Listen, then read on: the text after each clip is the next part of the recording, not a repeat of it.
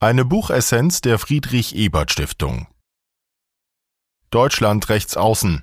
Wie die Rechten nach der Macht greifen und wie wir sie stoppen können. Von Matthias Quent, erschienen 2019 im Piper Verlag München. Essenz. Kernaussagen. Was ist Rechtsradikalismus? Warum ist er erfolgreich und wie kann man ihn bekämpfen? Angesichts der hohen Wahlergebnisse der Alternative für Deutschland AfD und der Zunahme rechtsextremer Gewalttaten sind diese Fragen eindringlicher denn je. Matthias Quent liefert detaillierte Einsichten zur Strategie der Rechtsradikalen und zu den Strukturen, von denen sie profitieren. Der Autor identifiziert viele Ursachen, von Kränkungsgefühlen, Vereinzelung in der Globalisierung, ostdeutschen Besonderheiten, wirtschaftlicher Konkurrenz als Gesellschaftsprinzip bis hin zu Verschwörungsdenken. Er plädiert dafür, den Rechten keine Zugeständnisse zu machen. Stattdessen sollen sich Politik und Zivilgesellschaft auf die Seite derer stellen, die von Diskriminierung betroffen sind. Rechtsextreme Positionen müssen stets geächtet werden. Perspektive der sozialen Demokratie.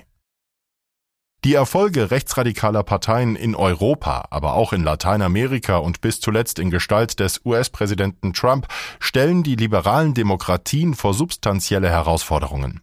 Auf der einen Seite fügen rechtsgerichtete Regierungen den demokratischen Institutionen substanziellen Schaden zu, auf der anderen Seite können rechtsradikale Parteien und Bewegungen auch ohne formale Macht den Diskurs bestimmen die Parteien des politischen Mainstreams bis in die Sozialdemokratie hinein thematisch vor sich hertreiben. Und so bestellen die Rechtsradikalen, oftmals selbst in der Opposition, das Feld. Immer noch begegnen die Demokraten der Herausforderung von rechts mit einer gewissen Hilflosigkeit. Eine funktionierende Gegenstrategie gibt es bislang nicht. Quens Buch ist ein Beitrag zu der Debatte, wie mit dem Phänomen umzugehen wäre, politisch, juristisch, in Gestalt der Polizei und als Gesellschaft. Autor Matthias Quent ist ein deutscher Soziologe. Seit 2016 ist er Gründungsdirektor des Instituts für Demokratie und Zivilgesellschaft IDZ unter Trägerschaft der Amadeu Antonio Stiftung. Quent tritt als Experte für Rechtsradikalismus und Rechtsextremismus auf und veröffentlichte zahlreiche Monographien und Sammelbandbeiträge zu diesen Themen. Kapitel Wie die Rechten Begriffe okkupieren Die AfD ist Teil einer facettenreichen rechtsradikalen Bewegung, deren Akteure miteinander vernetzt sind. Zugleich sind die Rechtsradikalen in manchen Gegenden, etwa in ländlichen Teilen Ostdeutschlands, nicht nur stark, sondern auch gesellschaftlich akzeptiert. Rechtsradikale profitieren von der Angst vor den Fremden, die sie selbst schüren. Die Rechtsradikalen okkupieren dabei auch die Sprache. Ein Beispiel dafür ist der Begriff des Widerstands, der in der rechtsradikalen Kommunikation wichtig ist. Von Widerstand zu sprechen und eben nicht von Angriff ist ein rhetorischer Trick, denn Gewalt wird von den meisten Menschen abgelehnt, wenn der Gewalttäter als Aggressor erscheint. Wenn es jedoch gelingt, Aggressionen als Widerstand, Verteidigung oder Notwehr gegen angebliche Bedrohungen darzustellen, wächst das Verständnis. Diese Widerstandserzählung ist nicht neu. Bereits die Nationalsozialisten begründeten ihren Antisemitismus mit der angeblichen Bedrohung des deutschen Volkes durch Juden. Gleichzeitig wird klar, dass zur angeblichen Notwehr auch die Konstruktion des Fremden gehört. Die Rechtsradikalen ziehen eine Demarkationslinie zwischen den ihren, die dazugehörigen, und den anderen, die von außen kommen. So schaffen sie selbst die Grundlage für den Widerstand, den sie entfachen wollen. Ungewollt erhalten sie häufig Unterstützung von Politikern der etablierten Parteien, die ihre Narrative aufgreifen, weil sie sich davon versprechen, die Wähler der Rechtsradikalen in den Kreis der Demokraten zurückzuholen.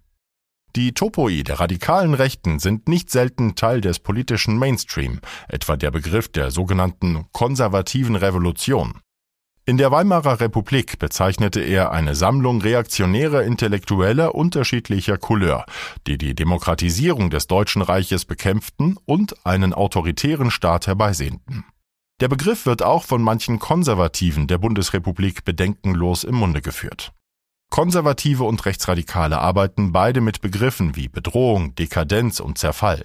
Konservativ sind die Rechtsradikalen aber gerade nicht. Sie okkupieren den Begriff nur, um ihre Anschlussfähigkeit zu demonstrieren. Vielmehr sind sie im Sinne von Theodor Adorno Reaktionäre, die liberale und konservative Ansichten lediglich als Deckmantel für letztlich destruktive Wünsche nutzen.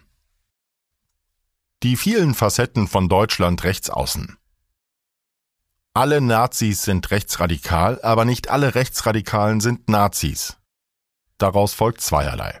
Zum einen verbirgt sich hinter dem Begriff des Rechtsradikalismus eine gewisse ideologische Varianz.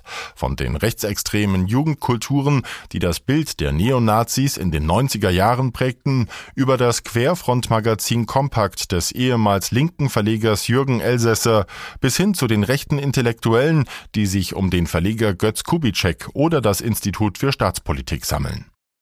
Einstellungen, die man als rechtsaußen oder rechtsradikal bezeichnen kann, umfassen rassistische, chauvinistische, sexistische, autoritäre sowie antidemokratische Merkmale. Dabei sind rechtsradikale Einstellungen nicht Neonazis und Rechtsintellektuellen vorbehalten. Sie sind bis weit hinein in die sogenannte Mitte der Gesellschaft verbreitet. Dem organisierten Rechtsradikalismus gelingt es aber, diese Einstellungen zu politisieren und zu radikalisieren. Die AfD war von Beginn an eine Alternative für diejenigen, denen die CDU unter Angela Merkel zu liberal geworden war und sich die Union von Alfred Regger und Franz Josef Strauß zurückwünschen. Sie ist ein Ergebnis dessen, was Pippa Norris und Ronald Inglehart als Cultural Backlash bezeichnen. Westliche Gesellschaften werden moderner, liberaler und offener. In rechtsradikalen Parteien sammeln sich diejenigen, die sich von diesen Entwicklungen verunsichert und abgestoßen fühlen und die ihre traditionalistischen Einstellungen nicht mehr repräsentiert sehen. Zugleich ist es ein Kampf um die eigenen Privilegien, denn die Bevölkerung wird diverser. Reaktionäre wähnen sich im Abwehrkampf gegen Minderheiten, von denen sie sich von ihren angestammten Plätzen in der Gesellschaft verdrängt sehen. Der Backlash hat also viele Gesichter. Ihnen gemein ist ein Gefühl der Kränkung, der deutschen Identität, des Glaubens an den Nationalstaat, der Erwartungen in den Staat, patriarchaler Ansprüche und ideologischer Wahrheitsansprüche. Rechtsextremismus betrifft nicht nur die Unterschicht. Oftmals sprechen wir über Rechtsradikalismus immer noch, als sei er ein Außenseiterproblem. Wir verorten ihn in der sogenannten Unterschicht oder bei jenen mit geringer formaler Bildung. Eine gängige Deutung des Wahlerfolgs rechtsradikaler Parteien ist, dass sie von den Schattenseiten ökonomischer Modernisierung wie etwa Arbeitslosigkeit und Armut profitieren und deshalb besonders von wirtschaftlich Abgehängten gewählt würden. Das ist ein Mythos. Die Wählerschaft der AfD umfasst alle gesellschaftlichen Schichten. Ein stabiler Anteil der deutschen Bevölkerung, das zeigen Studien immer wieder, hat ein rechtsextremes Weltbild. In der Tat ist rassistisches Denken auch bei Hochgebildeten verankert. Gerade jene, die kampagnenstark sind, versuchen diese Einstellung auch politisch zu nutzen. Der ewige Untergang, Angstmache ohne Ende. Ein treibender Motor für den Erfolg rechtsradikaler Parteien ist Angst. Im Zentrum der rechtsradikalen Ideologie steht die Furcht vor und zugleich die Sehnsucht nach der Apokalypse. Rechtsradikale glauben an einen Schicksalskampf um Wohl und Wehe der eigenen Kultur gegen Feinde von innen und außen. Jeden neuen islamistischen Terroranschlag, überhaupt die gesellschaftlichen Entwicklungen der letzten Jahrzehnte, werden von ihnen begierig aufgegriffen, um ihr Untergangsnarrativ zu nähren. Zugleich stilisieren sich die Rechtsradikalen als letzte Heroen einer guten alten Zeit. Über ihre extremistischsten Vertreter hinaus war und ist der Untergangsdiskurs der Rechten oft anschlussfähig, denn es steckt in der Kritik an Kultur und Moderne oft auch ein gutes Stück Wahrheit. Die Skepsis gegenüber dem Neuen zieht sich durch die gesamte Menschheitsgeschichte und nicht jede Form von Nostalgie ist gleich rechtsradikal. Aus psychologischer Sicht kann sie sogar positive Funktionen erfüllen. Auch sind nostalgische Gefühle kein Randthema, fast zwei Drittel der Deutschen hegen sie. Den Hang zur Nostalgie nutzen Rechtsradikale, indem sie die Rückkehr zur verklärten Vergangenheit versprechen. Dennoch ist die Offenheit der liberalen Gesellschaftsordnung keine Schwäche, sondern die große Kraft der Gelassenheit, die eben auch Leiden, Gefahren und Widersprüche mit sich bringt. Diese Widersprüche auszuhalten, ohne dem Katastrophennarrativ der Rechtsradikalen auf den Leim zu gehen, ist der Schlüssel zum Widerstand der freien Gesellschaft gegen die Untergangspropheten von rechts. Rechtsterrorismus lange unterschätzt. Der Rechtsterrorismus wurde gegenüber dem Terrorismus von links zeitweise stark unterschätzt. Die extremste Manifestation rechter Gewalt ist der nationalsozialistische Untergrund NSU, jene terroristische Gruppierung, die zwischen 2000 und 2007 zehn Menschen ermordet hat. Dieser Fall zeigt auch den problematischen Umgang von Polizei, Justiz und Zivilgesellschaft mit den Rechtsterroristen. Für Polizei und Medien rekurrierten die Taten lange Zeit als Dönermorde. Die Betroffenen wurden gleich mehrfach entmenschlicht. Der Umgang mit dem NSU zeigt, wie tief Rassismus in der Gesellschaft verankert ist.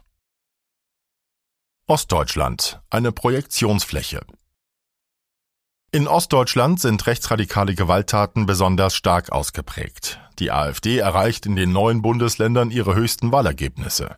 Der Rechtsradikalismus ist zwar nicht allein ein ostdeutsches Problem, aber in Ostdeutschland kommen besondere Bedingungen hinzu, von denen die Rechtsradikalen heute profitieren. Dazu gehören die kulturelle und ethnische Homogenität der ehemaligen DDR, aber auch Gefühle von Benachteiligung und Unzufriedenheit vieler Bürgerinnen und Bürger gegenüber dem Westen. Viele Menschen sind von Ostdeutschland in den Westen gezogen. Übrig geblieben sind, gerade in ländlichen Gegenden, eher die, die besonders anfällig für rechtsradikales Denken sind. Der Osten ist komplexer, als es die Nachrichten über rechtsradikale Übergriffe und die hohen Wahlergebnisse der AfD annehmen lassen. Der Anteil rechtsextrem eingestellter Menschen in Thüringen ist seit dem Jahr 2000 gesunken. Dafür jedoch steigt der Anteil jener, die offen zu ihrer Einstellung stehen. Die Rechtsradikalen stoppen. No Passaran. Rechtsradikale Parteien und Bewegungen geben vor, Sprachrohr des wahren Volkes zu sein. Tatsächlich aber vertreten sie nicht die von ihnen gern beschworene schweigende Mehrheit, sondern eine Minderheit. Rechtsradikale und rechtsextreme Einstellungen machen einen relativ geringen Prozentsatz gegenüber denjenigen aus, die tolerant und weltoffen sind. Wie aber den Vormarsch der Rechtsradikalen stoppen? Oftmals fühlen sich die, die sich aktiv gegen rechts engagieren, von der Politik allein gelassen. Umso mehr, wenn Parteien der politischen Mitte die Sprache und die Themen der Rechten manchmal selbst übernehmen und sei es nur im Zuge des Versuchs, ihnen das Wasser abzugraben. Doch das zivilgesellschaftliche Engagement ist ein wichtiger Teil der liberalen Demokratie. Umso deutlicher müssen alle politischen Akteure die Einfallstore für den Rechtsradikalismus in den politischen Diskurs schließen. Das Stichwort hier lautet Unerwünschtheit. Das bedeutet, dass rechtsradikale Einstellungen benannt und geächtet werden und Rechtsradikale keine Bühne bekommen dürfen. Dass die Rechten sich dann als Opfer stilisieren, ist ein Taschenspielertrick, dem man nicht auf den Leim gehen sollte. Man kann ihnen gar nicht so weit entgegenkommen, dass sie damit aufhören würden. Da nicht alle Personen, die rechtsradikale Parteien wählen, auch selbst rechtsradikal sind, bedarf es unterschiedlicher Formen der Ansprache. Ihnen gemein ist aber, dass es eine klare und unmissverständliche Grenze gegen Rassismus, Antisemitismus und andere menschen- und demokratiefeindliche Einstellungen geben muss. Das gilt nicht nur für die Zivilgesellschaft, sondern auch und vor allem für die Politik. Anstelle von inhaltlichen Zugeständnissen oder gar Zusammenarbeit sollte die Solidarität mit jenen stehen, die rechter Gewalt und Diskriminierung ausgesetzt sind. Nur so lässt sich ein Signal setzen, dass die Gesellschaft tatsächlich unteilbar ist. Dem Zukunftspessimismus der Rechtsradikalen stellt sich ein politischer Optimismus entgegen. Zusammenhalt braucht Zuversicht. Daher müsse man die Perspektive ändern, nicht das Imitieren des Pessimismus der Rechten, sondern Fokussierung auf den Fortschritt. Missstände müssen benannt, aber dürfen nicht zum allgemeinen Zustand verklärt werden. Votum Rechtsradikalismus ist als Bewegung in Gestalt extremistischer Terrorgruppen oder in Form von Parteien eine dauerhafte Gefahr für den demokratischen Frieden. Wer den Rechtsradikalismus in Deutschland verstehen will, findet in Quents Buch eine ergiebige Quelle.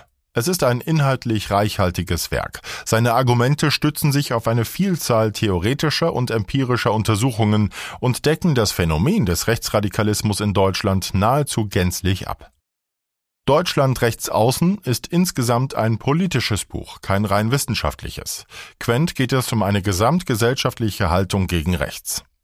Zugleich bietet Quens Arbeit durchaus Raum für weitere Überlegungen, denn Rechtspopulismus ist nicht einfach Rhetorik, er hat Substanz. Er ist ein Programm für eine andere, eine illiberale Demokratie. Und er ist eine Einstellung vieler Wählerinnen und Wähler. Sie glauben einerseits, dass in einer Demokratie der Wille des Volkes weder durch das Recht noch durch Institutionen eingeschränkt werden dürfe. Die rechtspopulistischen Parteien geben ihnen das Versprechen, echte Demokratie herzustellen. Nicht umsonst spricht der Politikwissenschaftler Kes Mudd von Populist Radical Right. Das muss man ernst nehmen, wenn man den Erfolg des Rechtspopulismus verstehen will.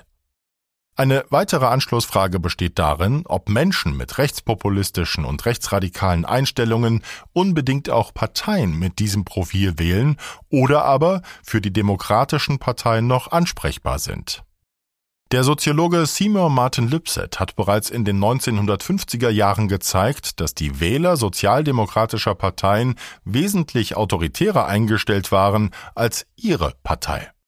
Ob im Umkehrschluss gilt, dass Parteien des politischen Mainstreams zumindest um einen Teil der Wähler rechtsradikaler Parteien konkurrieren können und wie entsprechende Gegenstrategien aussehen, wäre eine spannende Debatte, für die Quents Arbeit eine inspirierende Grundlage liefert.